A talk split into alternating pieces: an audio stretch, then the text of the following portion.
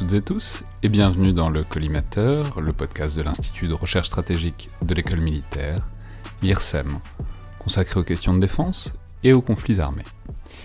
Je suis Alexandre Jublin et aujourd'hui c'est un épisode un peu particulier où vous allez moins m'entendre puisqu'on inaugure un nouveau format où je laisse euh, les manettes une fois de temps en temps à Jean-Baptiste Jean-Gène Villemer, qui est le directeur de l'IRSEM, qui profite euh, d'un de ses passages à Washington pour interroger un certain nombre de chercheurs français qui s'y trouvent actuellement, notamment dans tout l'écosystème des think tanks euh, qui s'y trouvent. Alors on a appelé ça French Connection, en hommage au film de William Friedkin de 1971, en espérant quand même que ça se terminera un peu moins violemment. Et euh, Jean-Baptiste va vous, expliquer, pour commencer, l'intérêt et la richesse d'interroger des, des, chercheurs qui se trouvent dans cette ville, c'est-à-dire proches du centre névralgique euh, du pouvoir américain. Mais je vais simplement déblayer un peu le sujet en ajoutant que c'est vraiment quelque chose d'utile d'essayer de voir ainsi les choses euh, depuis les États-Unis. Vous le savez, on essaye d'avoir un podcast aussi international que possible, en profitant des passages de chercheurs et d'acteurs étrangers à Paris pour les interroger. Mais en fin de compte, c'est un peu au compte-goutte, alors qu'il y a un vrai enjeu à saisir un peu plus profondément ce qui se passe dans cette ville. On en parlait il y a quelques temps avec euh, Usha Sai, dans le podcast en anglais qu'on avait fait il y a quelques mois, mais il y a vraiment quelque chose à saisir d'un peu plus profond de ce qui se passe dans cette ville, dans cet écosystème intellectuel de Washington, où il existe une vraie représentation dominante des enjeux mondiaux. voilà, il y a des choses qui se pensent et qui se disent à Washington euh, et qui ont de grandes conséquences euh, politiques et stratégiques euh, ensuite, puisque euh, les États-Unis restent, malgré tout ce qu'on dit et ce qu'on écrit, il reste malgré tout l'acteur majeur des relations internationales à l'heure actuelle. Donc, Jean-Baptiste vous propose aujourd'hui de plonger dans, un peu dans cet écosystème particulier, et je lui laisse donc euh, le micro à lui et à ses invités, avant euh, de vous retrouver évidemment d'abord vendredi pour des têtes chercheuses, sur un sujet d'ailleurs un, un, peu lié, et puis mardi prochain pour un épisode euh, normal sous un format habituel du collimateur.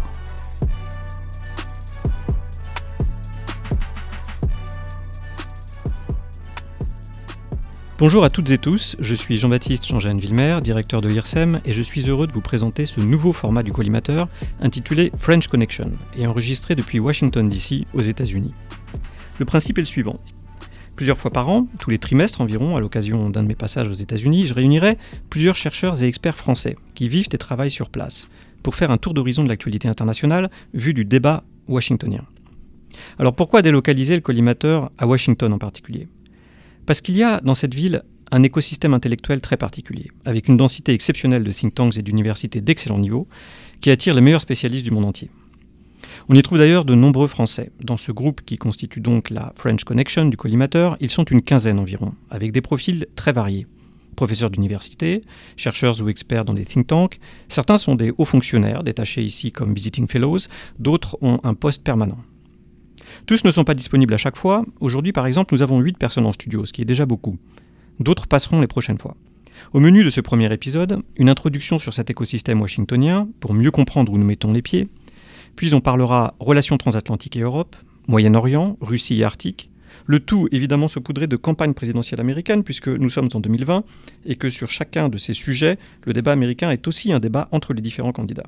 Nous sommes le lundi 24 février, il est pertinent de le rappeler car certains sujets sont susceptibles d'évoluer rapidement. Il est 10h ici à Washington et nous enregistrons dans les locaux de l'Atlantic Council. Je remercie Benjamin Haddad, qui est directeur de programme à l'Atlantic Council, qui nous accueille aujourd'hui, ainsi que Mélanie Rosselet, conseillère presse à l'ambassade de France, qui a fourni une partie du matériel d'enregistrement.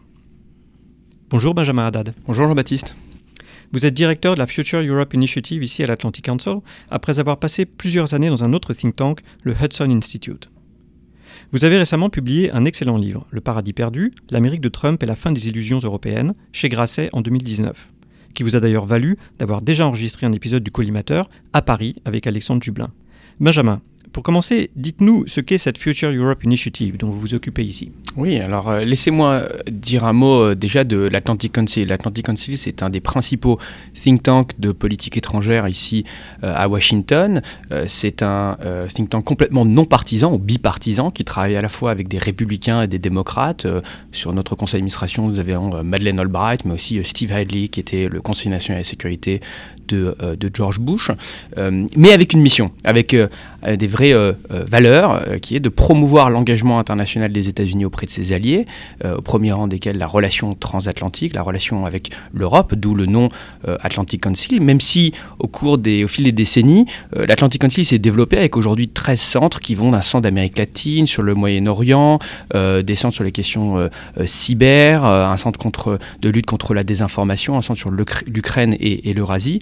Donc je dirige le programme Future Europe Initiative qui euh, se focalise surtout sur, l'Europe, mais euh, l'Europe avec vraiment un, angle sur l'Union européenne. L'objectif c'est d'expliquer l'Union européenne, à la fois euh, les développements à Bruxelles, mais aussi les États membres, aux Américains, un public américain qui ne comprend pas l'importance stratégique de l'acteur européen, qui voire y est hostile, hein, quand on voit aujourd'hui ce qu'on entend venant de la Maison Blanche ou d'une partie du Parti républicain, dans une ville qui souvent, quand elle pense Europe, euh, pense euh, essentiellement à l'OTAN, aux questions de sécurité de défense. Ça a été d'ailleurs souvent le cas à l'Atlantic Council, on a un programme important sur les questions de sécurité et sur, et sur l'OTAN.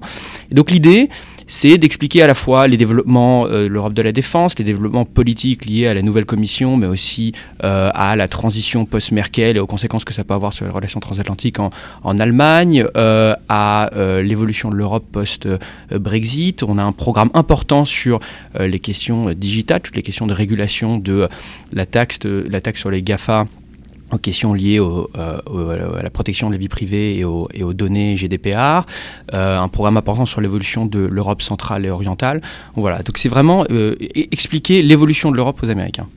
Ok, au-delà du cas particulier de, de l'Atlantic Council, est-ce que vous pouvez Benjamin, nous décrire la, scène intellectuelle washingtonienne? Qu'a-t-elle de, si particulier? C'est ce que vous avez dit tout à l'heure dans votre introduction. Euh, on a un écosystème très riche, très divers, avec de très nombreux think tanks. Et je pense que ce qui est intéressant au-delà de ça, c'est de voir l'influence qu'ils ont dans le processus de décision politique, la perméabilité avec l'administration. Chaque nouveau président américain doit nommer plusieurs milliers de personnes dans son administration, au département d'État, au Pentagone, les ambassadeurs. Et généralement, ce sont les think tanks qui forment qui, des véritables antichambres du pouvoir euh, dans lesquelles chaque nouveau président va, va piocher euh, les membres de son administration. Donc on n'est pas dans une continuité des administrations et des politiques publiques, euh, comme on le voit en France ou dans d'autres pays européens. Est-ce que ça veut dire du coup que les, think tanks ici sont, sont partisans? Alors, ça dépend desquels. Vous avez des think tanks qui sont ouvertement partisans, qui sont euh, indépendants hein, euh, sur le plan intellectuel, mais effectivement qui sont euh, orientés plutôt républicains ou conservateurs, plutôt démocrates ou progressistes. Vous avez des think tanks non, partisans, mais là on est en ce moment en campagne électorale et on voit chaque candidat annoncer une liste de consultants, de conseillers de politique étrangère, qui sont souvent des gens dans des think tanks qui font de la recherche à côté, mais qui vont conseiller des candidats et dont on, s'attend à voir après peupler la, nouvelle administration. Euh, au-delà de la question simplement des alternances politiques, euh, les think tanks sont complètement intégrés à l'écosystème du pouvoir washingtonien. Euh, on va régulièrement au Congrès, au département d'État, au Pentagone, briefer, échanger, organiser des, des tracks 1.5, c'est-à-dire des échanges entre des experts et des officiels gouvernementaux. Donc c'est vraiment cette dimension opérationnelle, je pense, qui fait vraiment l'intérêt des think tanks à Washington. Et il y a donc euh, dans ces euh, think tanks et ces universités euh, ici à Washington un grand nombre de Français que nous retrouverons régulièrement. Qu'est-ce qu'on peut dire sur cette présence française, sur sa diversité et aussi sur son utilité quelque part? Dans quelle mesure permet-elle de faire de l'influence, par exemple, de faire passer des idées? Alors déjà, je crois qu'il y a un gros travail de pédagogie à faire sur euh, la vision euh, française, la vision du, euh, européenne que défend par exemple le, président de la République, sans forcément la, défendre, mais au moins faire ce travail d'explication et pédagogie. Je pense que c'est important pour les Français de participer au débat dans la capitale des États-Unis, qui est évidemment l'acteur principal des, relations internationales sur, sur la scène, sur la scène internationale. on a une grande diversité de, de Français, vous l'avez souligné, des des diplomates détachés, euh, des chercheurs sur des sujets qui vont euh, des questions de défense européenne au, Moyen-Orient. Donc euh, je pense que c'est important pour les Français de, faire partie de ce débat, d'autant plus que la France a, longtemps été, je pense, à la traîne sur la, question des logiques d'influence, sur le rôle de la société civile, des chercheurs dans le débat de politique étrangère. Et aujourd'hui, on voit à Washington, de façon souvent non coordonnée, que ce n'est plus le cas et qu'on a une présence française importante dans ce débat. Restez avec nous, Benjamin, pour le sujet suivant. Euh, nous allons maintenant parler des relations transatlantiques et de l'Europe. Plus précisément de la manière dont certaines initiatives européennes, et françaises en particulier, sont comprises ou pas comprises dans le débat américain. Et nous accueillons en studio Alice Panier. Bonjour Alice. Vous êtes professeur de relations internationales et d'études européennes à la Johns Hopkins University. Et je dois dire que c'est une fierté pour nous car vous êtes aussi une ancienne de l'IRSEM. Vous étiez en postdoctorat avant d'être recruté à Washington, ce qui confirme que l'IRSEM mène à tout, y compris à des postes dans les universités les plus prestigieuses dans le monde. Le livre issu de votre thèse sur les, sur les relations franco-britanniques en matière de défense paraîtra plus tard cette année, et ce sera d'ailleurs sans doute l'occasion de vous recevoir à nouveau dans le collimateur, à Paris cette fois. Avec nous également en studio, Olivier Rémy Bell. Bonjour Olivier. Bonjour Jean-Baptiste. Vous êtes fonctionnaire du ministère des Armées, actuellement visiting fellow à l'Atlantic Council, dans cette Future Europe Initiative dont nous euh, venons de parler avec Benjamin, et vous écrivez régulièrement sur les questions de défense, notamment dans leur dimension européenne. Nous avons aussi le plaisir d'accueillir Quentin Lopineau. Bonjour Quentin. Bonjour Jean-Baptiste. Vous êtes diplomate, visiting fellow au Center for Strategic and International Studies, le CSIS, dans le programme Europe, où vous travaillez également sur les questions de défense européenne. Donc un beau panel de quatre personnes. Première question pour notre panel. Les relations transatlantiques sont tendues, comme on l'a vu à plusieurs reprises dans la dernière année, avec des débats successifs qui d'ailleurs ont été souvent lancés par le président français. Il y a eu l'expression armée européenne, la notion d'autonomie stratégique, la mort cérébrale de l'OTAN, la question de la relation avec la Russie ou encore, tout récemment, la dimension européenne de la dissuasion nucléaire française. Ces débats successifs ont-ils stimulé les relations transatlantiques ou l'ont-ils au contraire affaibli y compris dans sa dimension interne au sein de l'Europe, puisque les positions sur certains de ces sujets sont parfois très éloignées, voire opposées? Alice. Alors, ce qu'on constate à Washington quand même depuis, euh, ça fait deux ans et demi que je suis ici, c'est euh, la fréquence, et ça, coïncide en fait avec la période où l'Union européenne a lancé euh, ses initiatives dans le domaine de la défense et avec l'élection du, président Macron, avec son agenda très ambitieux sur l'Europe. Et il y a eu vraiment une, grande série, et continue à avoir une grande série d'événements organisés justement par des, par des think tanks et qui, qui mélangent des experts et des officiels américains, notamment du, State Department, pour essayer de discuter de ces initiatives, de ce qu'elles signifient, de comment euh, justement euh, échanger sur, sur comment elles sont reçues ici. Et je dirais euh, très rapidement qu'on constate deux choses, trois, choses. La première, c'est c'est une, grande incompréhension, c'est ce que mentionnait Benjamin tout à l'heure, sur le fonctionnement de l'Union européenne et son, son, rôle dans la défense et les conséquences possibles de, des initiatives de défense européenne, d'une part. Deuxièmement, c'est, et ça je pense qu'on pourra peut-être en discuter davantage, c'est des divisions au sein des Européens euh, quand il se présente aux Américains face notamment aux notions d'autonomie stratégique, comment il se positionne par rapport à ça. Le discours est plutôt euh, un peu euh, chacun pour soi et préserver à tout prix la relation, c'est mon sentiment en tout cas, préserver à tout prix la relation avec les États-Unis euh, quitte à, se, détacher de la, France sur des notions comme l'autonomie stratégique. Et le troisième point, c'est qu'on voit de plus en plus, notamment avec la nouvelle commission, il me semble que l'Union européenne est le meilleur allié de la France sur la, chaîne, sur la scène de Washington, puisque euh, euh, l'Union européenne et notamment la commission finalement défendent la même vision ambitieuse en fait du président français. Olivier? Oui, merci. Je, suis assez d'accord avec Alice sur le fait que l'Union européenne est, est, en fait un très bon allié et chaque fois qu'on voit la Commission passer à, ici à Washington, elle a des positions qui sont finalement assez fermes euh, et elle parle avec un poids qui, n'est pas le même. Euh, sur ce débat-là, ce, que je trouve intéressant, euh, pour moi qui suis là depuis quelques mois, c'est de voir à peu près quatre familles à, Washington.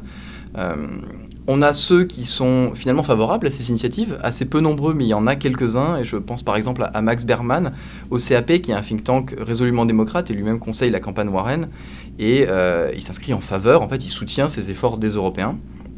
On a une deuxième famille qui sont euh, ceux qui sont euh, favorables à ce que les Européens euh, prennent en main leur sécurité, mais qui sont finalement sceptiques. on est souvent sur des gens d'une génération plus âgée qui nous renvoient à Saint-Malo en, 98, et pour eux, ça fait cinq ans, ça fait, ça fait la cinquième ou la sixième fois qu'on tente de relancer l'Europe de la défense. Pourquoi est-ce que ça serait différent cette fois-ci?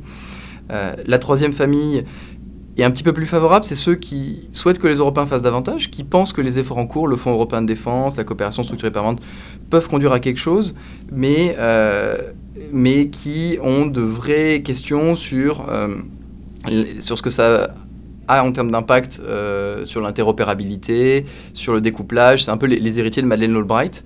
Et enfin, la dernière famille, la plus agressive, c'est ceux qui sont en réalité motivés par des questions commerciales, par des questions de marché d'armement européen, et qui souvent vont utiliser la rhétorique des trois premières familles pour, pour habiller en fait leurs arguments. Oui, je suis fondamentalement d'accord avec tout cela. Euh, je rajouterais un élément un peu schizophrénique du débat euh, washingtonien sur la question européenne et notamment la question de l'autonomie stratégique. Euh, il faut euh, toujours se rappeler qu'on est dans une ville qui a voté à 95% pour Hillary Clinton, euh, qui déteste le président Trump et sa vision de politique étrangère. on voit assez peu de supporters de Bernie Sanders aussi dans les think tanks ou dans le débat stratégique américain. L'immense majorité des gens autour de nous soutiennent plutôt des candidats plus traditionnels et centristes et internationalistes, transatlanticistes, comme Joe Biden ou, ou Pete Buttigieg. et donc c'est assez étonnant parfois de d'un côté des Européens, notamment des Français, qui, je pense, tirent les conséquences de euh, ce qu'on dit euh, Barack Obama puis Donald Trump en disant que les Européens devaient se prendre en charge et prendre leurs responsabilités sur les questions de défense euh, et arrêter de se comporter comme des passagers clandestins. Je cite ici euh, Barack Obama dans sa fameuse interview au magazine The Atlantic à la fin de son second mandat.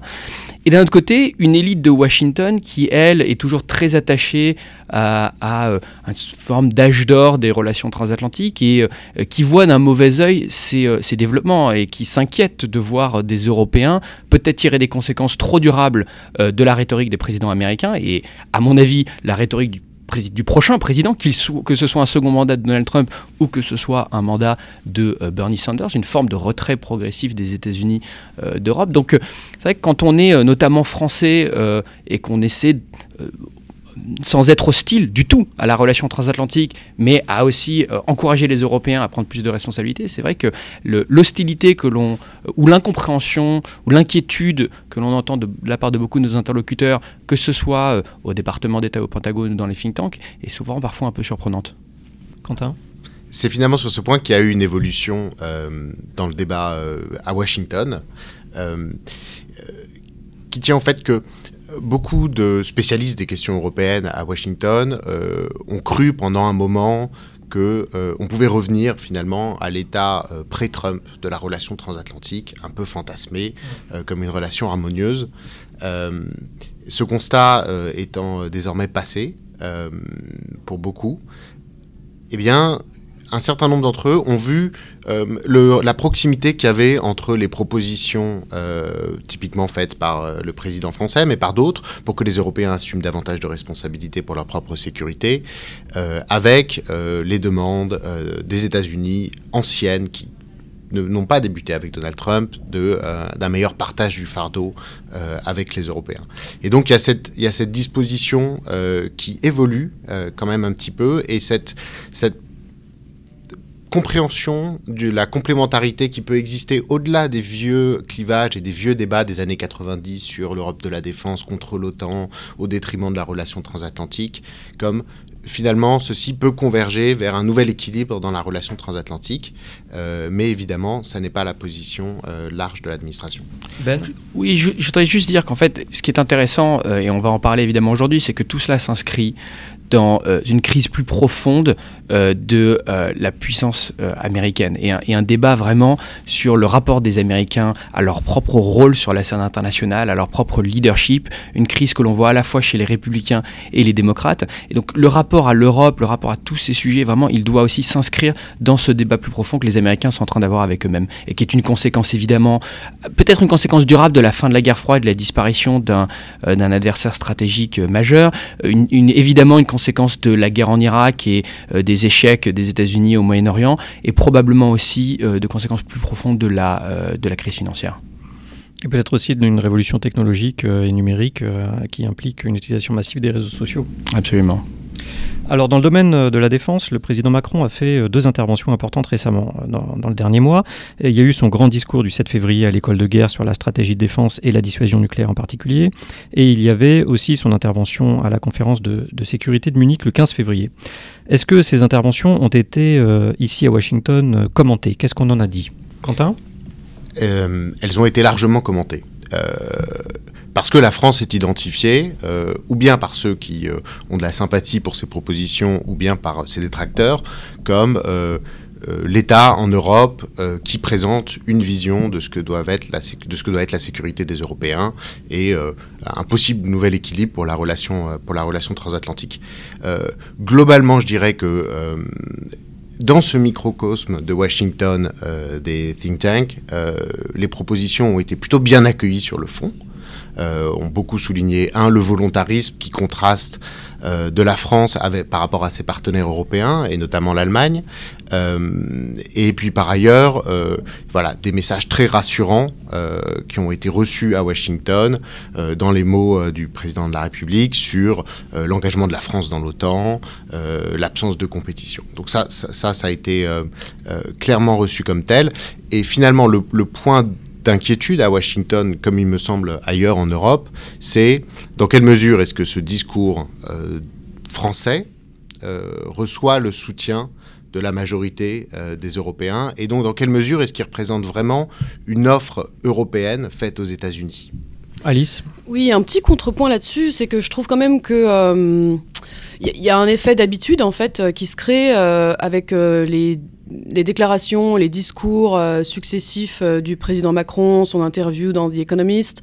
Donc à la fois, euh, il a déjà tellement dit entre l'autonomie stratégique, l'armée européenne, la mort cérébrale de l'OTAN, qu'il euh, y a un effet de surprise qui n'est plus là, c'est-à-dire qu'on s'habitue, euh, de la même manière que les Européens s'habituent à Trump, euh, les Américains s'habituent au grand discours du président Macron, donc il y a moins de réactions, on va dire, épidermiques. Ça ne veut pas forcément dire qu'il y a derrière un, accord. Hein.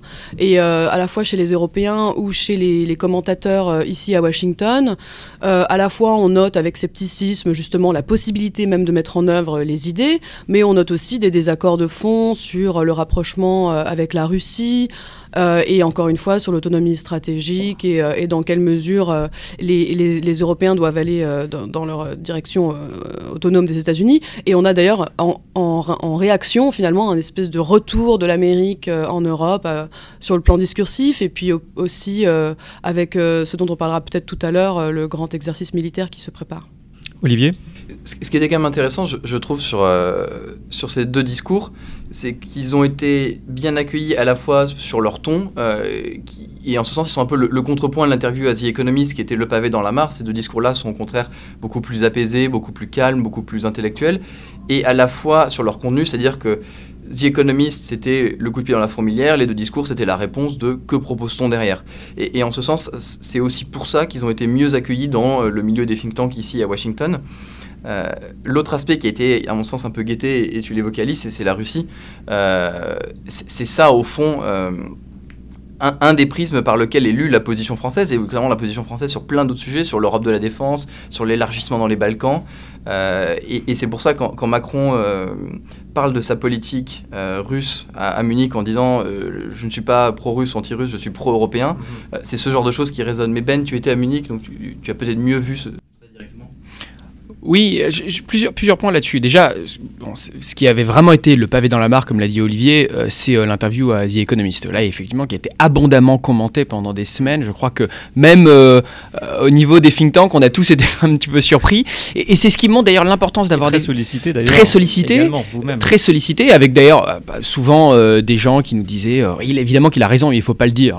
Quand on est chercheur et quand on est think tank, justement, il faut jeter des pavés dans la mare, il faut pouvoir s'exprimer, avoir un débat ouvert. C'est là d'ailleurs qu'on voyait tout l'intérêt d'avoir des Français dans les think tanks, et encore une fois, pas forcément pour être favorable à la vision du président de la République, mais au moins pour pouvoir l'expliquer, pour faire un travail de pédagogie, pour essayer de, euh, de contextualiser au-delà euh, des fantasmes euh, éventuels, notamment sur des sujets comme la Russie ou comme l'élargissement aux Balkans, qui en sont été très mal compris ici. Ça, c'est un premier point.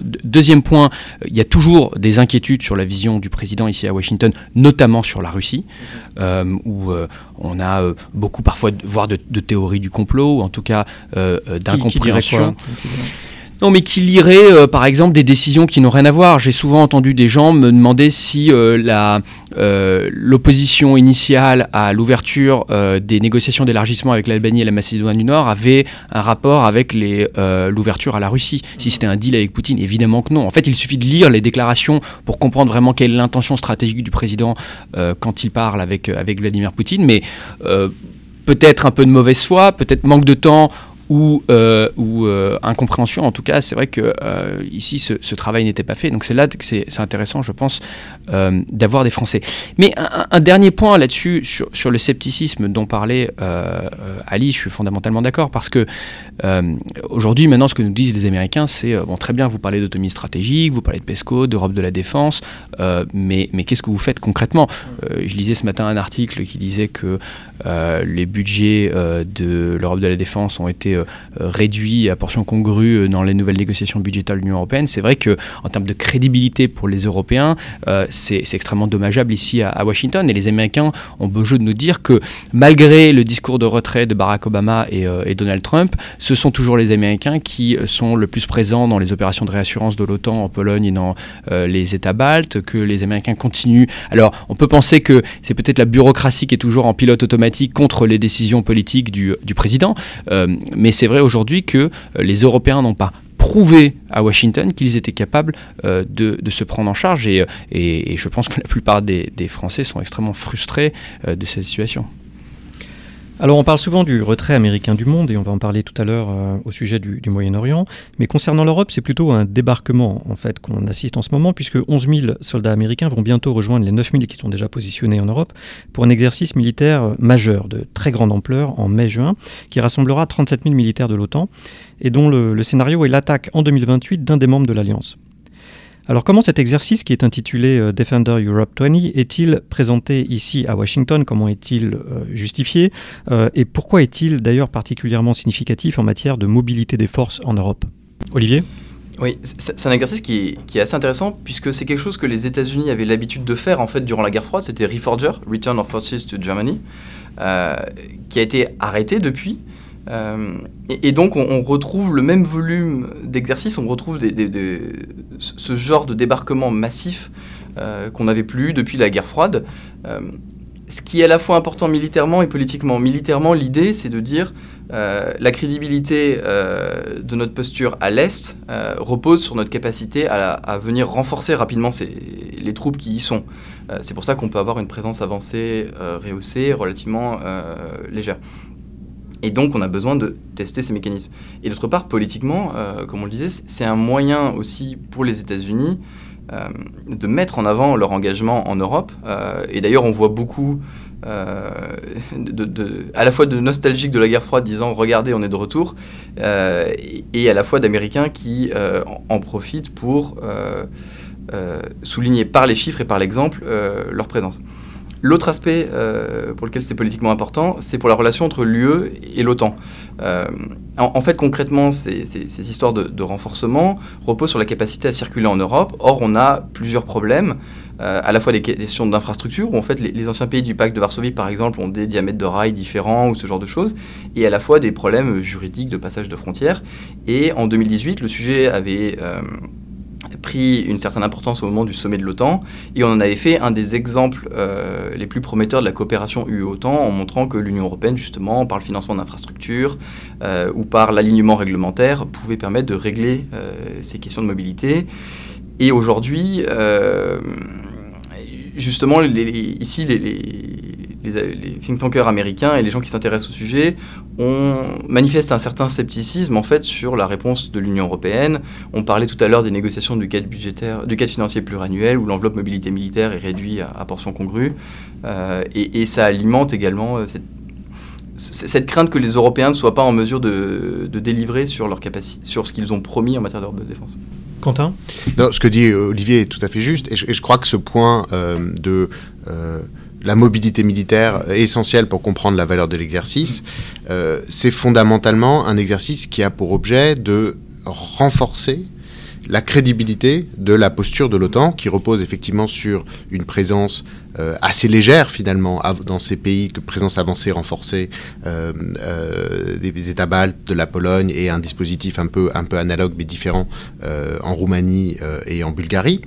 Il ne faut pas à mon sens, surinterpréter non plus la valeur politique de cet exercice, euh, qui ne signifie pas une inversion euh, de tendance quant à l'évolution des forces américaines euh, en Europe. Quand on regarde le rééquilibrage des forces américaines déployées à travers le monde, aujourd'hui l'Europe n'est plus le premier théâtre, comme ça l'était pendant l'ensemble de la guerre froide, de très loin de présence américaine. Mais il n'y a, a, pas pour autant de retrait américain d'Europe il y a une réduction de, la présence américaine en Europe qui s'inscrit dans le fait qu'il y a une rationalisation de la présence militaire euh, des États-Unis euh, à travers le monde. Mais effectivement, ça ne s'est pas concrétisé euh, par un, un, retrait significatif de force. C'est un, c'est d'abord un rééquilibrage qui est euh, politique, qui est stratégique et qui vise aussi à dire euh, aux Européens, euh, il vous revient d'assumer davantage de responsabilités car nous avons d'autres engagements, nous avons d'autres théâtres sur lesquels nous devons être présents dans cette compétition entre les grandes puissances qui est vraiment le, le vocable dominant ici et c'est en particulier en Asie. Merci. Benjamin? Je crois que c'est le rééquilibrage stratégique et politique qui est vraiment important. Euh, le nombre de troupes en Europe relevé d'une inertie bureaucratique. Ce qui est important, c'est la volonté politique et le signal qui est envoyé. Et on voit que l'Europe perd de sa centralité stratégique pour la plupart des décideurs euh, politiques américains. Et on voit aussi euh, une, réduction de la, volonté d'intervenir sur des théâtres qui ont un impact considérable sur la sécurité des Européens. On l'a vu évidemment en, Syrie avec à la fois Barack Obama et Donald Trump. Et si demain on avait une crise majeure à la périphérie de l'Union européenne comme les Balkans dans les années 90 ou demain euh, la Libye ou ailleurs, je ne pense pas qu'on verrait, quelle que soit l'administration américaine, même si c'était Joe Biden, le démocrate libéral interventionniste, je ne pense pas qu'on verrait beaucoup beaucoup de euh, volonté politique pour intervenir euh, en faveur des Européens. Alors justement, une, question sur la campagne présidentielle américaine, euh, Biden et, les autres, sur tous ces sujets, sur la relation transatlantique en général. Y a-t-il des différences notables entre les candidats de la primaire démocrate d'abord et entre eux et le président Trump ensuite? Alors plusieurs points. Déjà, ce qui est frappant dans le tout dernier débat euh, démocrate euh, dans le Nevada, c'est qu'aucune question de politique étrangère n'a été posée. Donc c'est un euh, débat sur les questions politiques intérieures, sur l'assurance maladie, sur la dette, sur les inégalités, sur le réchauffement climatique et sur la capacité à battre Donald Trump. Donc déjà ça c'est un fait en politique étrangère. C'est souvent le cas. Mais on, y, compris en France, mais ça montre effectivement une forme aussi de, de repli euh, des Américains qui, malgré la croissance, malgré des chiffres du chômage qui sont très faibles, voient bien aussi qu'il y a des problèmes dans ce pays euh, et qu'un président va devoir euh, y répondre, puisque c'était l'une des causes de l'élection de Donald Trump et c'est l'une des causes de la montée de populistes de gauche comme, comme Bernie Sanders. après, ce qu'on voit aussi dans les débats de politique étrangère qu'on a vus, c'est une forme de convergence entre les candidats sur la volonté de ne plus intervenir au Moyen-Orient et euh, rivalisant euh, de euh, déclarations à l'emporte-pièce sur le, retrait total des troupes américaines au Moyen-Orient, la volonté de ne plus se lancer dans des guerres comme l'Afghanistan ou, euh, ou l'Irak. On voit d'ailleurs euh, Donald Trump précipiter un retrait d'Afghanistan cette année pour pouvoir probablement préempter le débat face à son opposant euh, démocrate. En revanche, sur les grands sujets multilatéraux globaux entre les démocrates et, et Donald Trump, le réchauffement climatique, le multilatéralisme, la réforme des institutions internationales, on va voir effectivement des démocrates qui sont plus à l'offensive.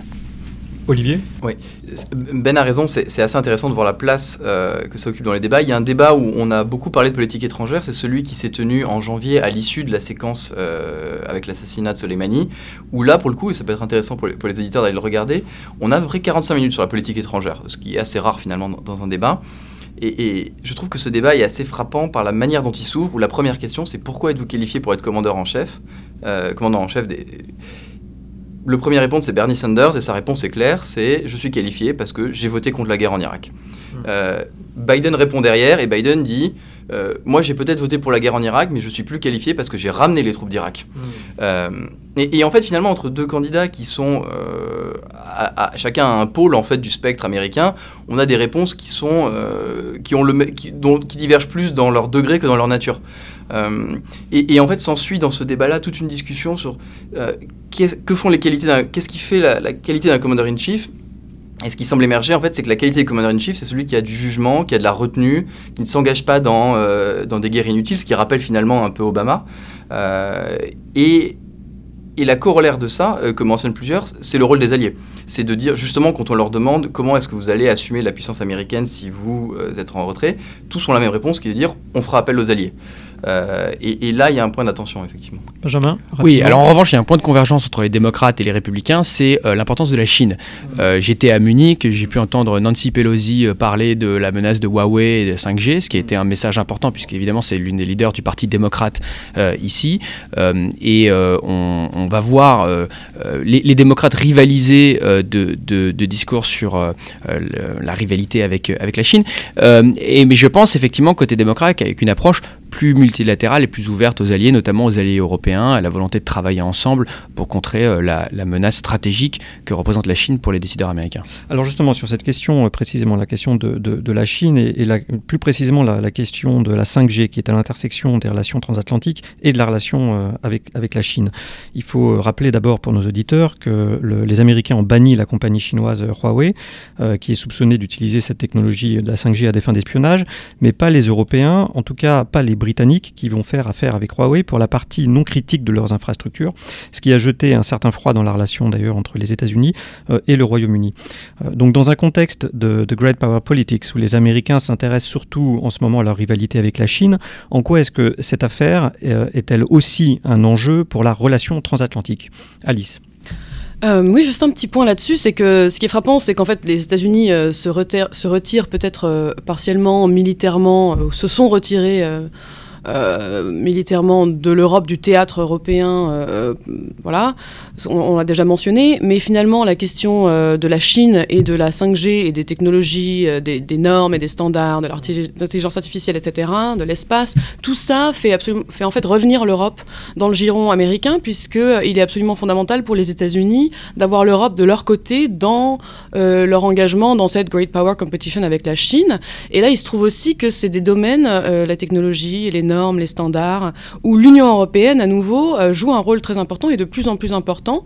Et en fait, d'une certaine manière, que ce soit, euh, même si politiquement c'est peu présent, il y a quand même de plus en plus de discussions entre les États-Unis et l'Union européenne sur euh, comment faire converger nos approches sur la 5G, sur l'intelligence artificielle, sur les normes pour les technologies de demain. Donc ça présente finalement une forme d'opportunité et je dirais qui est transpartisane, puisque même les républicains, d'une certaine manière, même si on n'est pas d'accord sur l'approche tout toute confrontation euh, face à la Chine, il y a euh, des, deux côtés euh, spectre politique américain une nécessité d'engager l'Europe dans cette discussion.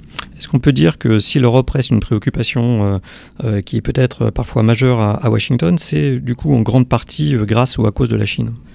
En partie. Alors après, euh, il y a l'approche américaine qui est de dire euh, faites comme nous. Euh, on va pas s'inspirer de la manière dont vous, vous faites les choses. Vous devez faire comme nous. Et ça, en fait, et ça, ça, ça, se voit sur la Russie, sur l'Iran, comme sur la Chine. Donc évidemment, là, c'est à l'Europe de, de, se défendre. Et quand on parle d'autonomie stratégique, évidemment, on parle pas uniquement d'autonomie stratégique uniquement face aux États-Unis, mais aussi face à la Chine. Et donc, ça, tout, tout, tout est lié finalement. Et, et le rôle de l'Union européenne, encore une fois, est de plus en plus important. Quentin?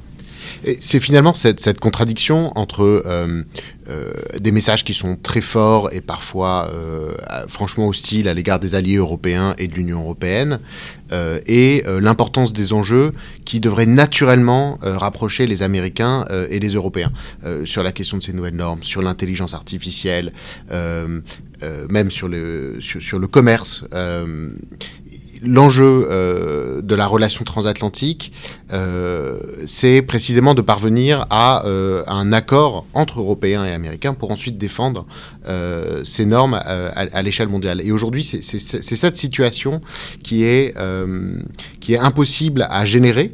pour des raisons politiques. Et on l'a bien vu avec l'épisode Huawei, où finalement les Britanniques avaient préannoncé leur décision très longtemps à l'avance. Et il y a eu une approche très confrontationnelle de la part de l'administration, les menaçant, leur disant attention, euh, euh, il y aura des répercussions très graves si vous décidez d'aller de l'avant. Euh, les Britanniques, de manière cohérente finalement, ont déroulé leur décision avec ce qu'ils pouvaient de, de pédagogie. et derrière, les Américains se rendent compte que, en réalité, ils n'ont pas vraiment de mesures pour forcer les Européens à agir dans ce sens.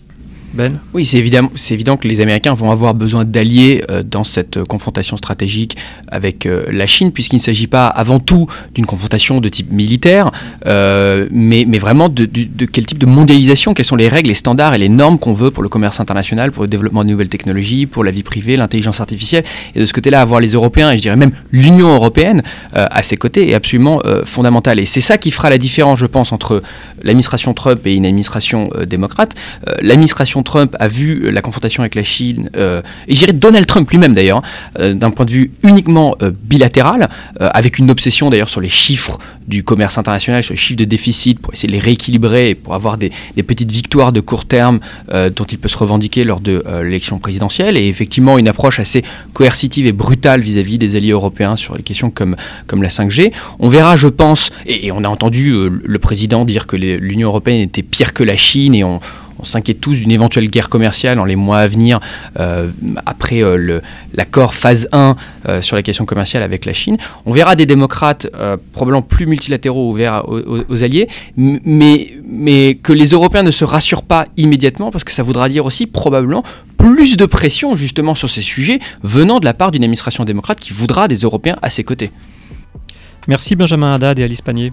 Merci beaucoup. Merci. Quentin Lopineau et Olivier Rémy Bell restent en studio pour un point sur le Sahel.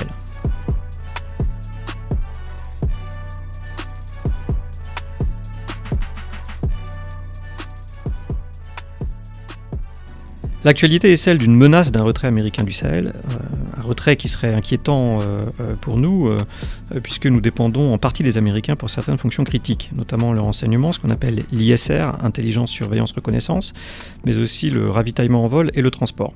Donc parlez-nous de ce retrait, de cette hypothèse du retrait. Comment déjà il est justifié, expliqué côté américain, et à quoi il faut s'attendre dans les faits?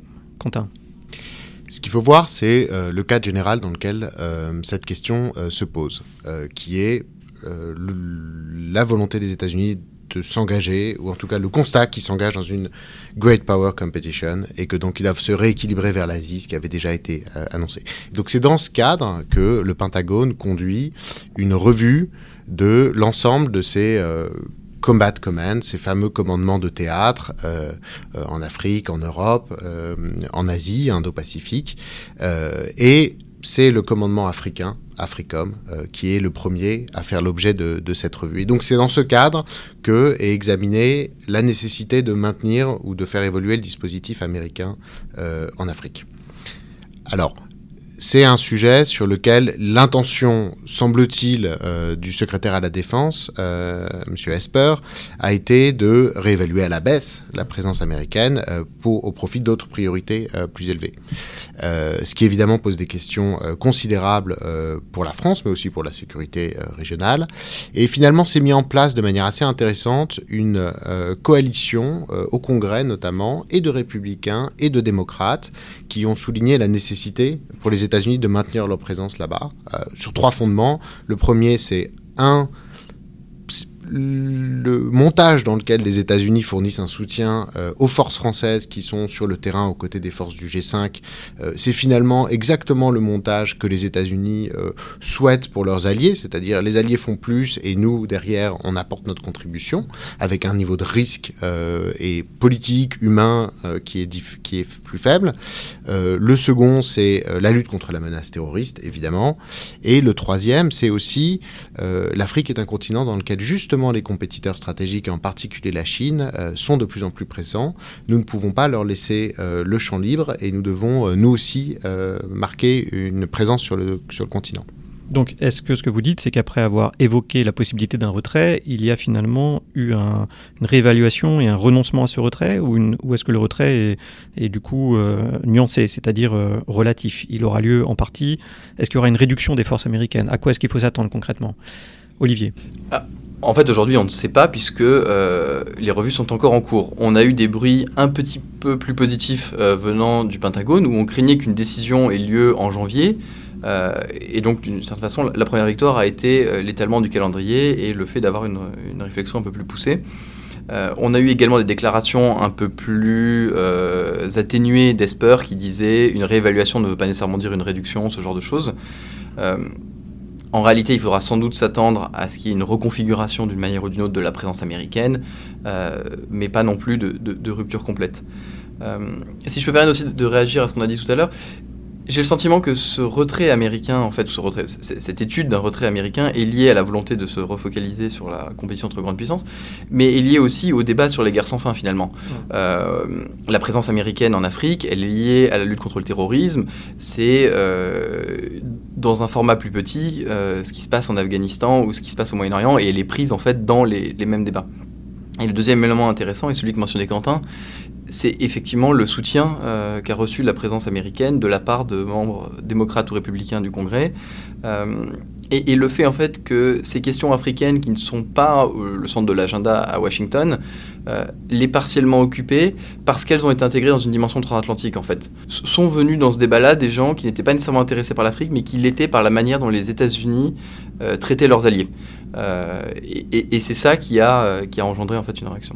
Au Sahel, euh, toujours, les, Américains viennent de terminer un exercice militaire intitulé Flintlock avec une, trentaine de pays. Alors, dites-nous pourquoi c'est intéressant euh, et qu'est-ce que ça veut dire en particulier sur le, partage du fardeau, euh, ce fameux burden sharing qui préoccupe beaucoup les Américains, pas seulement dans le cadre de l'OTAN et pas seulement en Europe, mais aussi en Afrique. Olivier Flintlock, en fait, c'est un exercice que les Américains conduisent régulièrement, euh, qui rassemble, donc qui est assez massif, qui rassemble une trentaine de pays, à la fois des pays africains, d'Afrique de l'Ouest et des Européens. Euh, et euh, cette année, il a eu un relief particulier puisqu'il s'insérait justement dans cette revue d'Africom. il a joué un rôle finalement assez similaire dans le narratif à, celui de l'exercice Defender 2020 en Europe. C'est-à-dire qu'un c'est-à-dire que cet exercice-là a été mis en avant ici comme une preuve de la continuité de la présence américaine, euh, comme un message qui se veut rassurant adressé aux alliés en disant regardez, on fait flintlock, euh, on est toujours là.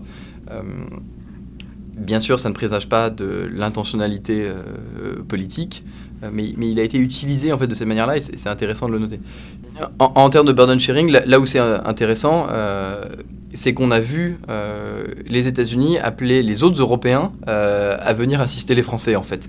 Euh, c'est des, réponses qu'on fait Esper ou qu'on fait Général Africom en disant nous nous retirons, mais nous demandons aux autres Européens de venir appuyer la France au Sahel. Et, on retrouve cette logique de burden sharing qu'on avait de manière transatlantique, de manière aussi intra-européenne. là où c'est plus inquiétant, c'est qu'il faudrait éviter que ce, ne devienne une habitude américaine de dire aux Européens euh, que le burden sharing ne devienne une forme de burden shifting et, de repasser entièrement la balle euh, sur ce sujet-là. Mhm. Comme l'écrivait, je crois, euh, Quentin dans un, excellent papier sur War on the Rocks, c'était quand? C'était en 2019. L'Europe de la défense se construit aussi et peut-être même d'abord au Sahel. donc la, question est de savoir, avec l'exemple que vous venez de donner, Olivier, dans quelle mesure c'est pas les Américains qui parfois contribuent à cette construction de l'ordre de la défense euh, euh, au Sahel.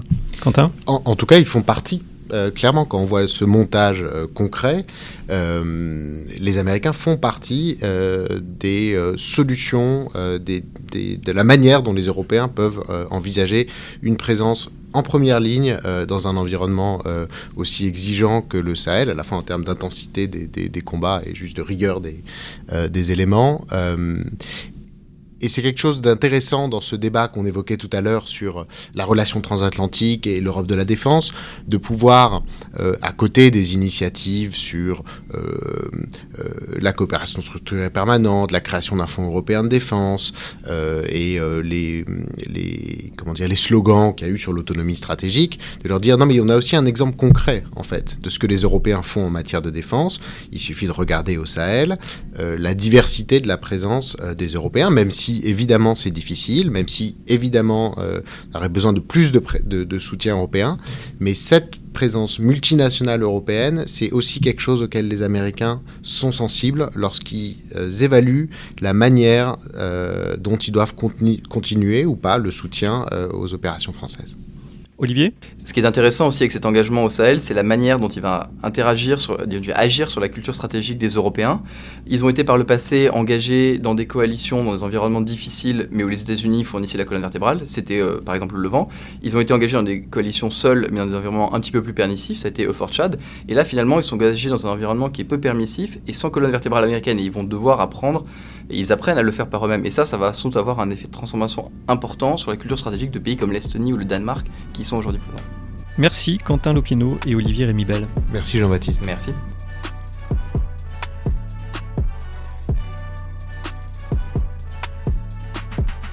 Passons maintenant au Moyen-Orient avec Charles Thépeau. Bonjour Charles. Bonjour. Vous êtes diplomate, visiting fellow au Washington Institute for Near East Policy. Vous êtes l'auteur d'un livre intitulé Le monde arabe en morceaux, des printemps arabes à Daesh, dont la deuxième édition vient de paraître chez Armand Collin, qui vous a d'ailleurs valu d'enregistrer un épisode du Collimateur à Paris avec Alexandre Jublin qui sera diffusé bientôt. Alors, en Syrie et en Irak, le thème général, qui est donc un leitmotiv de la politique étrangère trumpienne, est le retrait. Retrait qui avait d'ailleurs déjà commencé sous Obama et qui constitue donc un élément de continuité entre les deux présidents. C'est une conséquence de la fatigue, la fameuse fatigue irakienne et afghane des 15 dernières années. Les États-Unis ne veulent plus de ce qu'ils appellent des endless wars, des guerres sans fin. Alors Charles, dites-nous comment ce débat s'invite dans la campagne présidentielle. Est-ce que les candidats en parlent?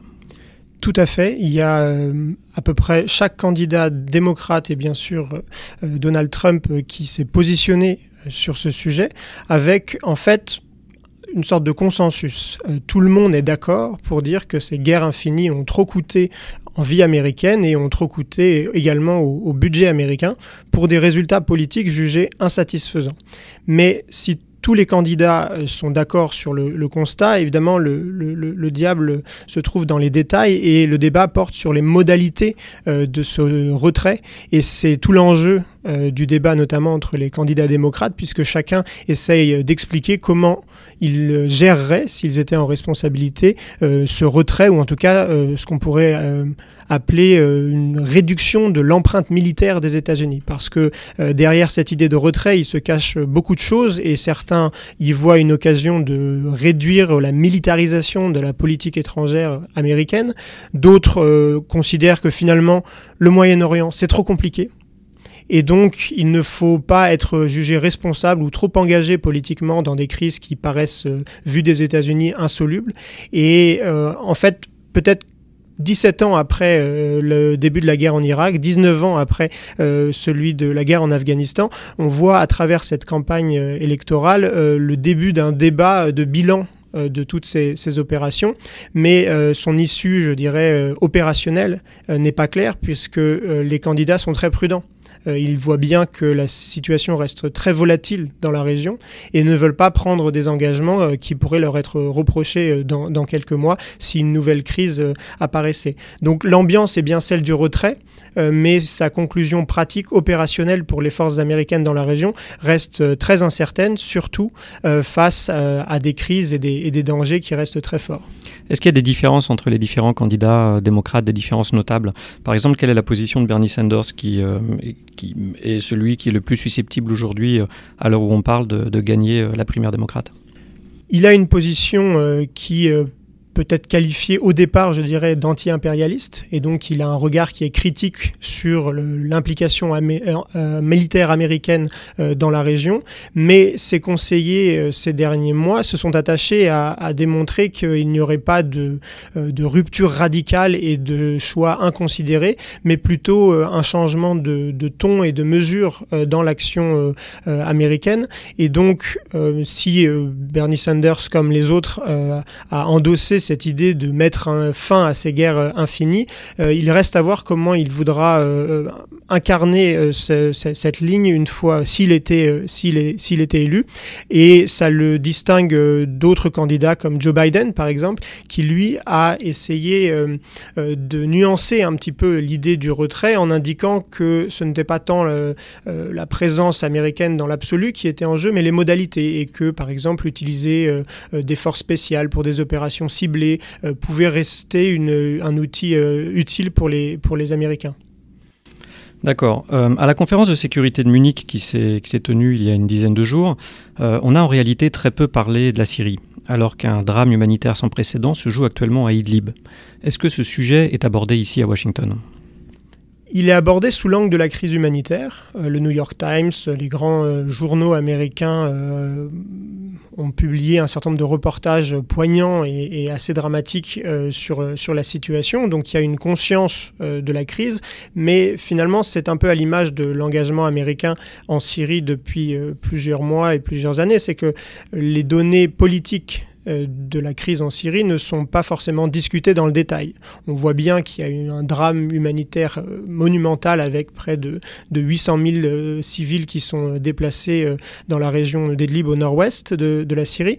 Mais en ce qui concerne les paramètres politiques nouveaux euh, qui pourrait permettre une, solution ou en tout cas de négocier par exemple avec euh, euh, la Russie sur, dans, avec une, dans une nouvelle dynamique, ces paramètres-là ne sont quasiment pas abordés et en tout cas pas par les candidats. Alors justement sur la Russie, euh, s'il y a quelque chose qui, préoccupe les Américains ces dernières années, c'est bien ce qu'on appelle la Great Power Politics, donc la compétition entre grandes puissances, en premier lieu avec la Chine, euh, mais aussi avec la Russie.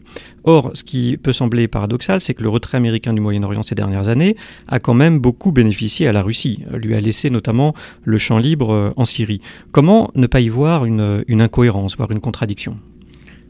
On peut y voir une contradiction sur le plan stratégique, puisque les faits sont assez clairs. Euh, les États-Unis, avec le retrait euh, des troupes euh, américaines du nord-est syrien en octobre 2019, ont laissé des zones, des territoires, euh, et ont abandonné un certain nombre de bases occupées par les Américains. Et ce sont des forces russes, ou en tout cas soutenues par la Russie, qui se sont euh, positionnées euh, dans, ces zones. Donc, sur le plan, je veux dire, opérationnel, les choses sont claires.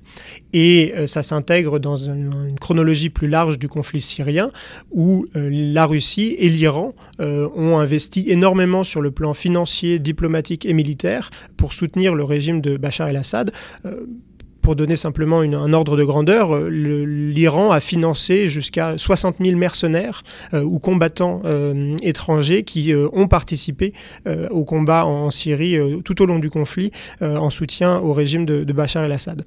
Et donc on a une, présence iranienne qui est très forte, mais dans l'esprit, je dirais, politique de l'administration américaine, ce n'est pas une contradiction, parce que l'administration américaine, sous Obama et sous Trump, a toujours dit que la seule raison de la présence en Syrie était la lutte contre Daesh.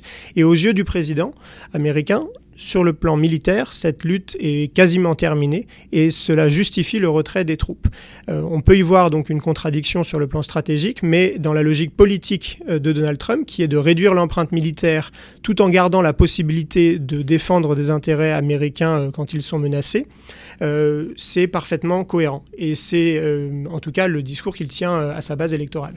Est-ce que ce, thème de la fin de Daesh est quelque chose qui est discuté ici? Est-ce que c'est consensuel ou est-ce que certains euh, euh, pointent euh, le fait que Daesh n'est pas mort ou va renaître de ses cendres différemment et qu'en tout cas, il faut, c'est une, raison de, de rester encore en Syrie, en Irak? Il y a un consensus très large, je dirais, parmi les experts pour dire que la défaite durable de Daesh n'est pas acquise et que la défaite militaire observée euh, ces dernières années grâce à l'engagement américain, notamment euh, en, Syrie et en Irak, euh, n'est qu'une étape. Et tous sont aussi d'accord pour dire que le désengagement militaire américain au nord-est de la Syrie met en danger les acquis de, la lutte contre Daesh. Mais du point de vue de l'administration américaine, il semble que finalement, les États-Unis considèrent avoir fait leur travail et pensent que ce qu'il reste à faire euh, sur le terrain euh, n'est plus de leur responsabilité. Euh, ils insistent beaucoup sur des questions comme celle de la gestion des combattants étrangers ou alors les, combattants de Daesh qui sont encore incarcérés en Irak et, en Syrie. Il y a évidemment des questions de stabilisation, d'aide humanitaire, mais et puis il y a la question plus globale de la solution politique pour, disons, attaquer les, sources de, qui ont permis à Daesh d'émerger. Mais sur ces sujets-là, l'administration américaine considère qu'elle est moins, elle doit être moins responsable euh, de, de, mener ces politiques-là et que c'est plus le rôle de l'Europe ou des États de la région euh, de, de le faire. Sur l'Iran, euh, l'administration Trump maintient ce qu'elle appelle une politique de pression maximale. qu'est-ce que ça signifie concrètement? Est-ce que vous pouvez nous expliquer en quoi consiste cette politique? Et y a-t-il sur ce point également une, différence entre les candidats démocrates et le président et entre les candidats démocrates entre eux? L'administration américaine définit elle-même sa politique comme une politique de pression économique et d'isolation diplomatique contre l'Iran, pour forcer l'Iran à renégocier les termes euh, de sa politique régionale. Et euh, la pression économique euh, qui a été permise par le, retrait américain de l'accord nucléaire de, de 2015 est le principal outil que euh, l'administration américaine utilise. Dernièrement, on a encore eu une nouvelle liste de personnalités iraniennes sanctionnées par le Trésor américain. Donc cette politique de pression continue. L'ambiguïté d'une certaine manière euh, de cette euh, politique, c'est qu'on ne sait pas si elle vise un effondrement économique du régime ou simplement à ramener le régime iranien à la table des négociations parce que euh, finalement, pour relancer une négociation de la complexité euh, qu'avait euh, l'accord nucléaire de, 2015. il faut définir des paramètres, il faut travailler et tester différentes approches informellement pour ouvrir les négociations. Et surtout, ces paramètres précis, ça reste flou. On ne sait pas exactement à quelles conditions l'administration américaine voudrait renégocier euh, sur des questions nucléaires, mais aussi sur ce qu'on appelle les questions régionales, à savoir euh, l'influence iranienne en Syrie, au Yémen ou, en Irak. En ce qui concerne les candidats démocrates, ils se sont très rapidement montrés critiques de la politique de pression maximale du président Trump et se sont engagés à rejoindre euh, l'accord nucléaire et a entamé une démarche diplomatique euh, beaucoup plus aboutie euh, que celle de l'administration actuelle. Donc c'est un des points clivants entre les républicains et les démocrates actuellement.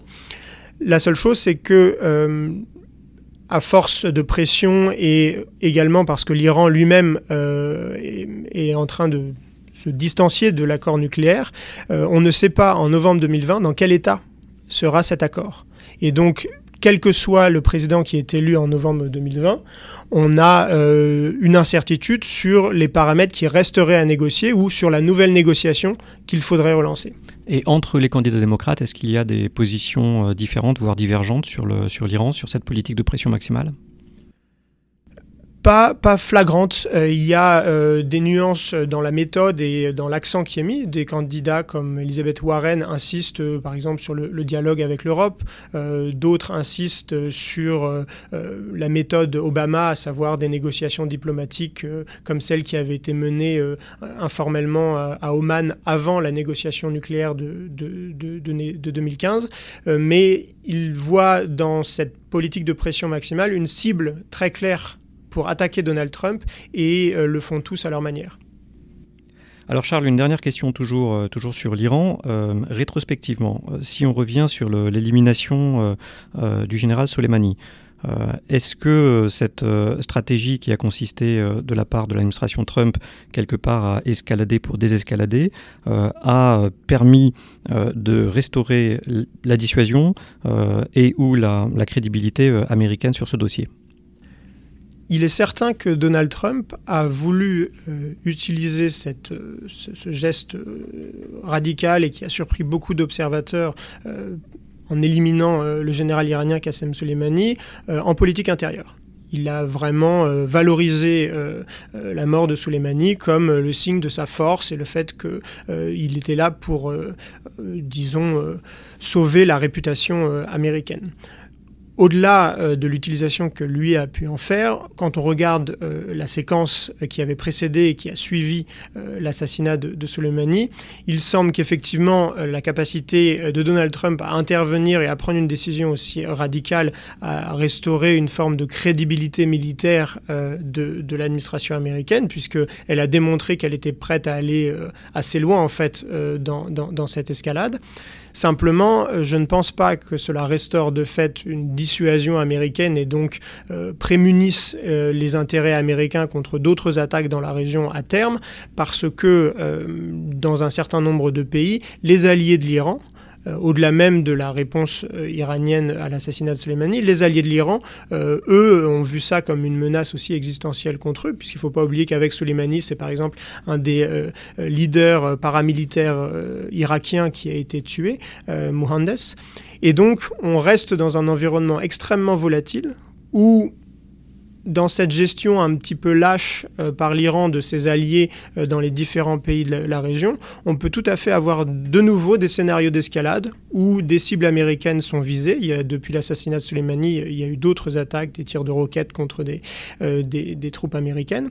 Et donc, la manière avec laquelle l'administration Trump répondra de nouveau à une potentielle escalade euh, reste incertaine parce que euh, on ne tue Soleimani qu'une seule fois. Est-ce qu'on peut tuer euh, d'autres leaders iraniens? C'est des décisions extrêmement lourdes de conséquences et donc on reste dans cette incertitude. Est-ce que le risque d'escalade vient principalement de l'État iranien ou plutôt des milices chiites? Et quel est le degré de contrôle que l'État iranien maintient sur ces milices? Ça reste une des grandes interrogations des, dernières années pour savoir exactement euh, ce qu'on entend par euh, l'influence iranienne. Il est évident que des, relations euh, financières et militaires très fortes existent entre l'Iran et un certain nombre de groupes dans la région, le Hezbollah au, Liban, ce qu'on a appelé les milices de la mobilisation populaire en, Irak, le régime syrien et, et, ses, milices également en Syrie. Simplement, ces acteurs-là restent aussi euh, des acteurs euh, autonomes qui sont dans une relation avec l'Iran, mais qui ne sont pas systématiquement euh, subordonnés à ce que fait l'Iran. Donc il y a une incertitude sur cette chaîne de commande. Ce qui se dit beaucoup dans la presse ces dernières semaines, c'est que le Hezbollah libanais pourrait prendre un, rôle plus important de coordination de ces acteurs après la mort de, de Soleimani, mais tout ça reste très incertain. Euh, un dernier exemple pour illustrer à quel point euh, ces choses sont floues, c'est que au Yémen, euh, il y a effectivement des liens qui ont été établis entre l'Iran et les, les, rebelles Houthis, qui sont en opposition frontale, par exemple, avec le, gouvernement reconnu par la, la communauté internationale et qui est allié à l'Arabie saoudite.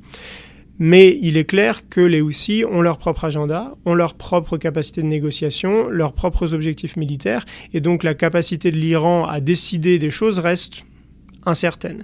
Et c'est pour ça que l'environnement reste très volatile et qu'une escalade est toujours possible. Merci Charles Thépeau. Merci beaucoup.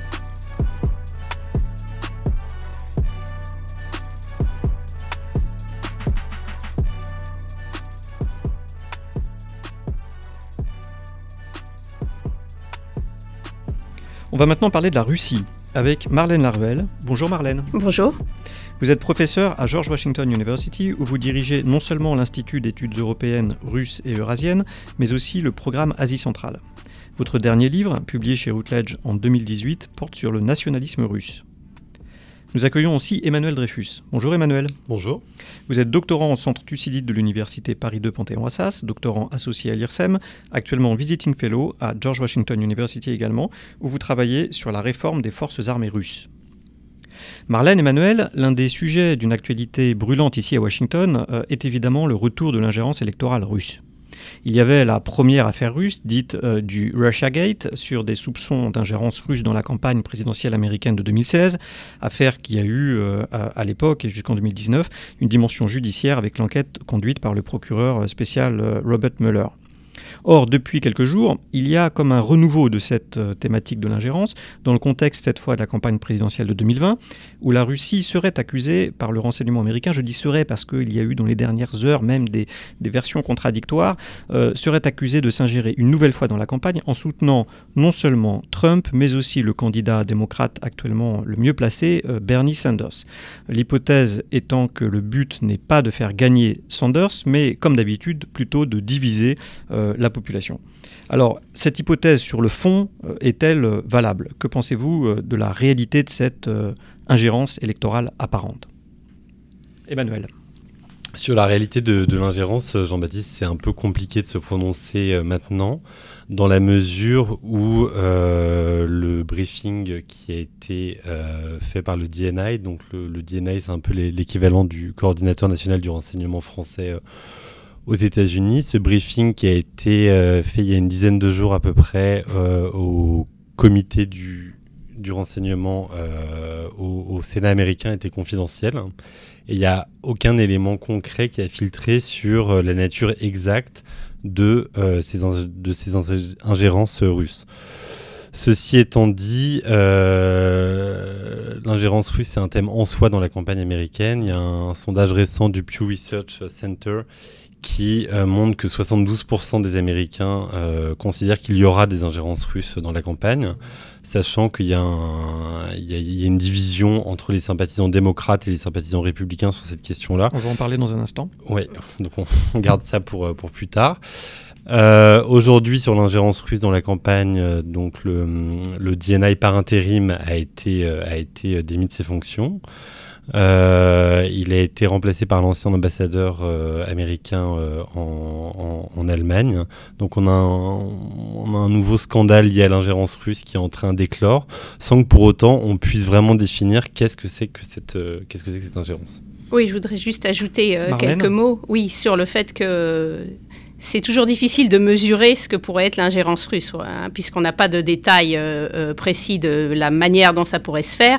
Et c'est sûr que euh, juste avoir quelques hackers qui s'amusent à faire des tweets ou des, à créer des comptes Facebook qui favoriseraient Sanders ne veut pas dire qu'il y a une stratégie de la Russie clairement organisée en faveur de, de, Bernie Sanders ou, ou, en faveur de Trump. Donc je pense que la question, c'est toujours la même, c'est qu'on a du mal à voir du côté russe quelle est la mesure et la réalité des actions qui sont prises et quels sont leurs objectifs euh, euh, finaux.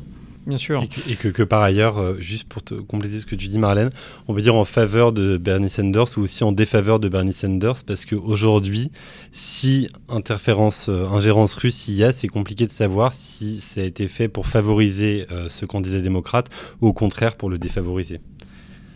Alors, réel ou pas, euh, l'ingérence a en tout cas des, conséquences sur la campagne euh, en cours. Euh, vous en parliez à l'instant, Emmanuel. donc, la question est de savoir comment les candidats se positionnent en général sur la Russie, sur la question russe, indépendamment de cette question d'ingérence. y a-t-il des, différences entre eux ou au contraire, est-ce qu'il y aurait, dans ce contexte d'ingérence précisément, un effet de ralliement autour du drapeau, comme on dit? Emmanuel? Jean-Baptiste, le, le, le, ralliement autour du drapeau, l'union sacrée euh, envers la Russie, elle n'est pas, elle est pas nouvelle. Envers hein, ou contre Contre. enfin, envers ou contre, oui. Euh, contre la Russie est pas est pas nouveau. Ça fait quand même plusieurs années que plusieurs années que, que c'est le cas. Et aujourd'hui, euh, chez les principaux euh, candidats, qu'on parle des, des, candidats démocrates ou du, du, principal candidat républicain à, à sa réélection, il y a, effectivement une, un, une unanimité vis-à-vis -vis de la Russie qui est qui est qui est évidente et qui correspond aux perceptions plus générales de la population américaine vis-à-vis -vis de la Russie. C'est un sondage récent donc, du Pew Research Center et qui établit qu'aujourd'hui, il y a seulement 18% euh, des, des, des, des, Américains qui ont une image positive de la Russie contre 44% en, en, en, 2007. Dans ce contexte, euh, si on prend par exemple le, le, programme Russie des principaux candidats démocrates, mmh. bah c'est euh, ils tous de manière unanime dénoncent la Russie comme un pays autocrate, oligarchie, oligarchie kleptocrate qui cherche à disruptif et qui cherche à, à nuire à la, à la, démocratie américaine.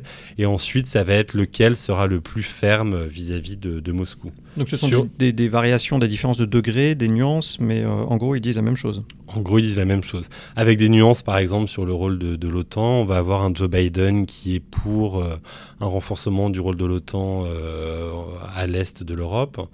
Euh, pour le renforcement de la relation transatlantique vis-à-vis -vis de la Russie, là où Sanders, par exemple, se montrera un peu plus, euh, un peu plus mitigé sur cette question-là et insistera sur le fait que ce serait aux Européens de, fournir plus d'efforts pour assurer leur propre défense. On va avoir une Elizabeth Warren qui sera plus en pointe sur les questions d'armes control parce que c'est un sujet qui probablement l'intéresse plus. Oui, juste pour euh, rajouter euh, un, un, un, bref euh, point qui est que vraiment la, la Russie, c'est un thème de politique intérieure en fait en Russie. Et c'est un jeu euh, politique intérieur qui est complètement détaché de la réalité de la politique étrangère euh, avec la Russie. Donc il faut vraiment l'interpréter comme ça, comme une sorte de jeu culturel qui est débattu au sein de la société américaine. Et en fait de la même manière que ça l'était pendant les années de guerre froide.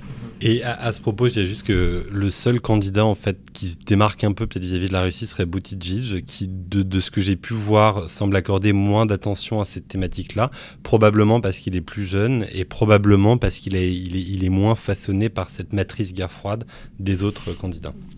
Alors Trump, on, vient de le rappeler, a été élu avec des soupçons d'ingérence russe en sa faveur, et pourtant, euh, ce qui est paradoxal, c'est qu'il ne semble pas avoir mené une politique qui était euh, particulièrement pro-russe.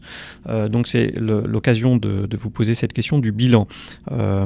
Quel, quel, bilan peut-on faire de la politique russe du premier mandat de l'administration Trump? Ben, le bilan, pour l'instant, c'est que la politique américaine n'a jamais été, été anti, aussi anti-russe depuis 1991 qu'elle l'est aujourd'hui. Donc je pense qu'il faut vraiment dissocier euh, euh, les discours ou les tweets que Trump peut faire euh, qui semblent montrer une certaine bienveillance envers la Russie de la réalité des pratiques politiques américaines et en particulier du Congrès et des vagues de sanctions qui sont vraiment qui continuent d'ailleurs à être à être discutées et où on voit que la position sur la Russie est vraiment une position dure et pas du tout, euh, ne reflétant pas du tout euh, la soi-disant ou apparente bienveillance de Trump. Donc je pense là, il faut vraiment dissocier ce euh, la façade de ce que dit Trump dans ses tweets et ce qu'est la réalité de la manière dont on fait la politique à Washington et en particulier le rôle du Congrès qui a jamais été aussi clairement anti-russe qu'il ne l'est maintenant. Mhm. Est-ce qu'il y a une différence de ce point de vue entre la fin du mandat d'Obama et, le début de celui de Trump sur la question des sanctions et sur la question ukrainienne? Bah oui, sur la question des sanctions, parce que quand on regarde le, nombre de, sanctions différentes qui ont été rajoutées depuis euh, le début du, du, mandat de Donald Trump, c'est tout de même assez impressionnant. Quitte à provoquer des problèmes en fait euh, avec, euh, avec les alliés, parce que jusqu'à 2016-2017, il y avait euh, une conception assez unifiée des sanctions et les sanctions américaines euh, et les sanctions européennes s'établissaient se, de manière concertée. Désormais, les sanctions américaines vont beaucoup plus loin et, provoquent des problèmes, euh, des, problèmes, par exemple, je pense aux sanctions sur la, construction du gazoduc Nord Stream 2 qui ont été décidés par, euh, par, le, Congrès. Il y a, une, unanimité bipartisane au Congrès sur ces questions-là, qui n'ont pas été euh, validées pour le moment et qui ont été extrêmement mal, euh, enfin qui sont extrêmement mal, vécues à Bruxelles. Les différences par rapport à Obama, je dirais aussi que depuis le début de l'administration Trump, il y a plusieurs Rubicons qui ont été franchis comme la fourniture d'armes létales à l'Ukraine, comme le Lesquels? Quel type d'armes? C'était des, des, missiles. Mhm. Euh, bon, qui apparemment n'ont pas vocation à être, euh, à être utilisés, ou du moins pas immédiatement par, par les forces armées ukrainiennes, mais c'est quelque chose que l'administration Obama s'était toujours refusé de, de faire.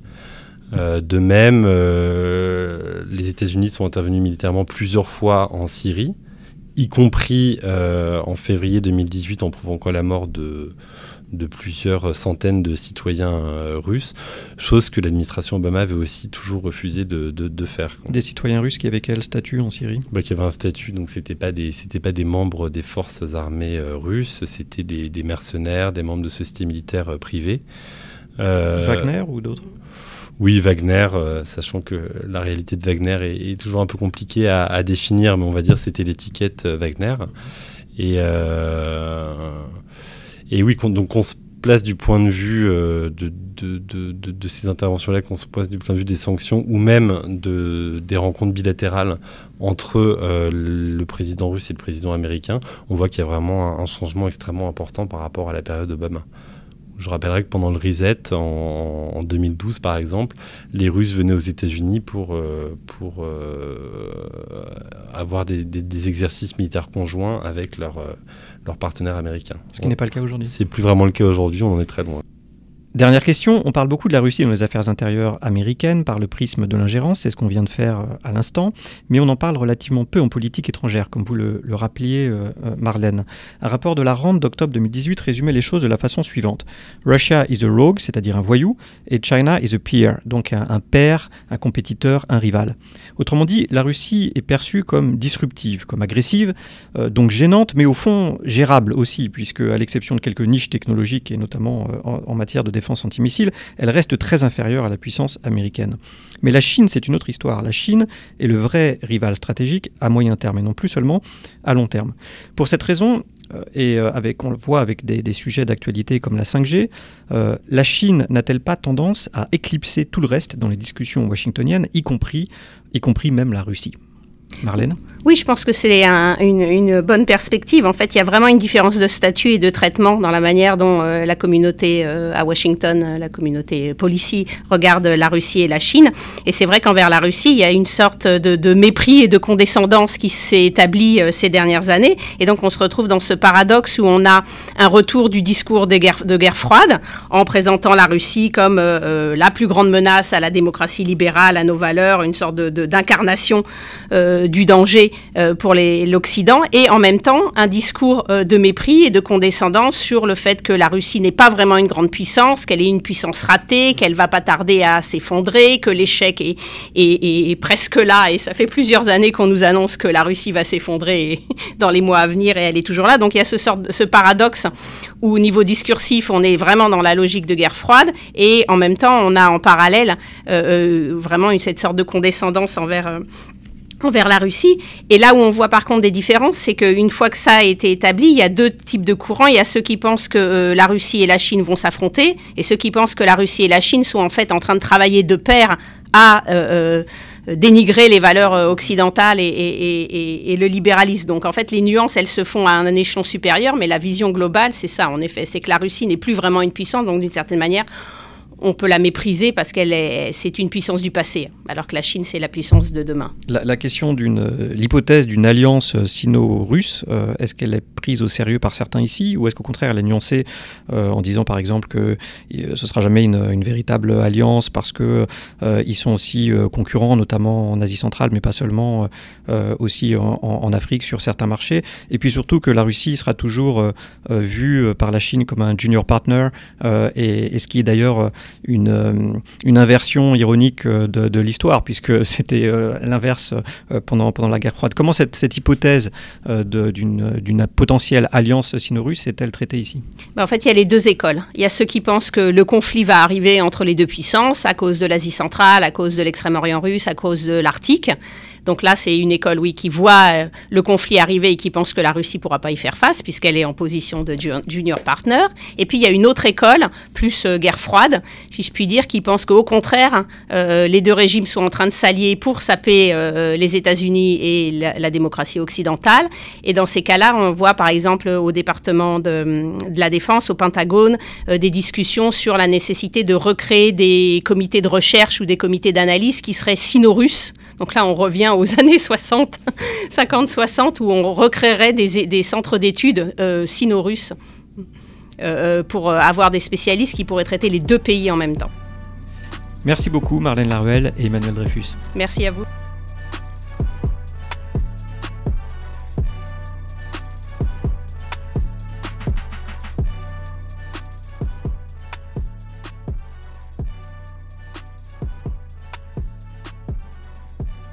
Enfin, notre dernier sujet est l'Arctique, dont nous allons parler avec Stéphanie Pézard. Bonjour Stéphanie. Bonjour.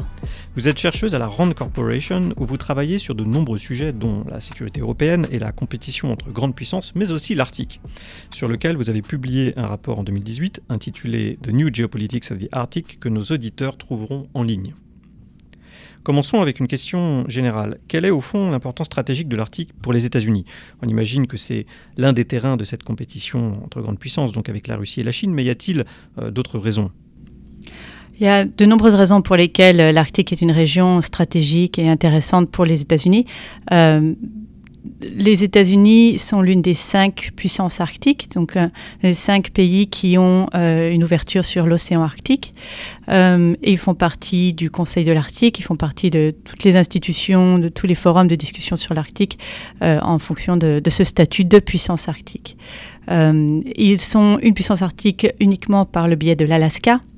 ce qui a, au cours des années, été un peu euh, était un peu difficile de convaincre les autres pays que la dimension arctique des États-Unis était une fonction fondamentale de ce pays, simplement parce que les autres, les autres États n'ont pas, n'ont pas vraiment cette perspective et ne voient, ne voient pas forcément une, une, priorité stratégique. Et est-ce que c'est une conviction qui est largement partagée euh, au sein de, l'administration, de l'écosystème américain? Est-ce que tout le monde est convaincu ici euh, que l'Arctique est une, est une priorité ou est-ce que c'est seulement en Alaska quelque part qu'on se pose la question? Alors de plus en plus, on trouve un intérêt au niveau, au niveau de, l'administration. ça s'est particulièrement, ça a été particulièrement marqué sous l'administration du président Obama.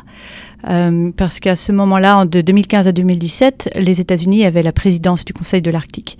Donc euh, il y a eu euh, un voyage en Alaska du président Obama, il y a eu une stratégie de la Maison Blanche en 2013 sur l'Arctique, et, cet intérêt s'est un peu poursuivi.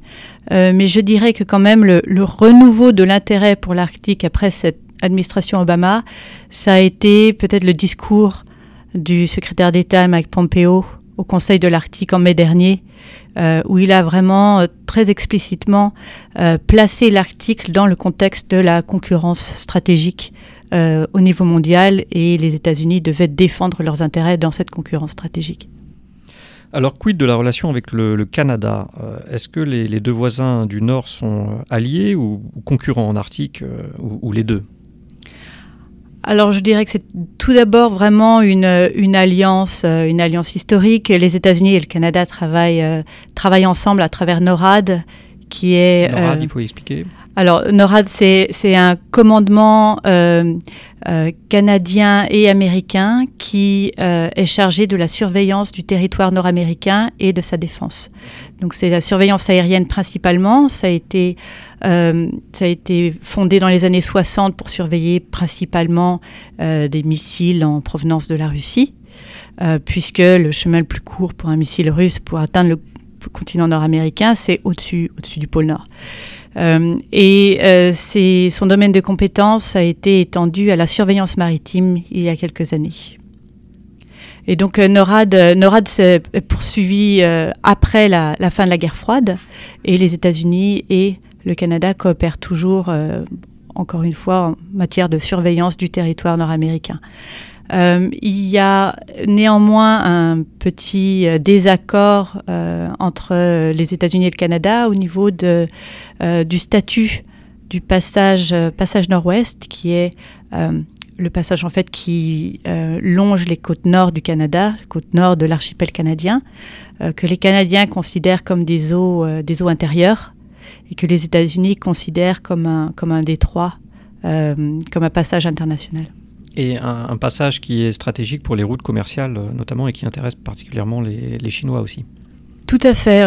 Les, les, Chinois, et pas seulement eux, s'intéressent, euh, s'intéressent au passage nord-ouest au nord du Canada, mais également le passage nord-est au nord de la Russie. Et puis, euh, au bout d'un moment, il y aura une route transpolaire qui va également s'ouvrir. Alors là, ça dépend vraiment des, des modèles climatiques. voilà. Est-ce qu'on a une date pour l'ouverture de la route transpolaire? Pas de date. Euh, ça, dépend de la vitesse à laquelle euh, les glaces fondront. Donc, c'est vraiment, ça dépend vraiment des, des modèles climatiques. Mais d'ici quelques décennies, il y aura sans doute certainement une route transpolaire euh, sur laquelle la Chine et, d'autres pays comptent également pour raccourcir euh, les délais de transport entre, euh, principalement entre l'Asie et l'Europe, mais pas uniquement.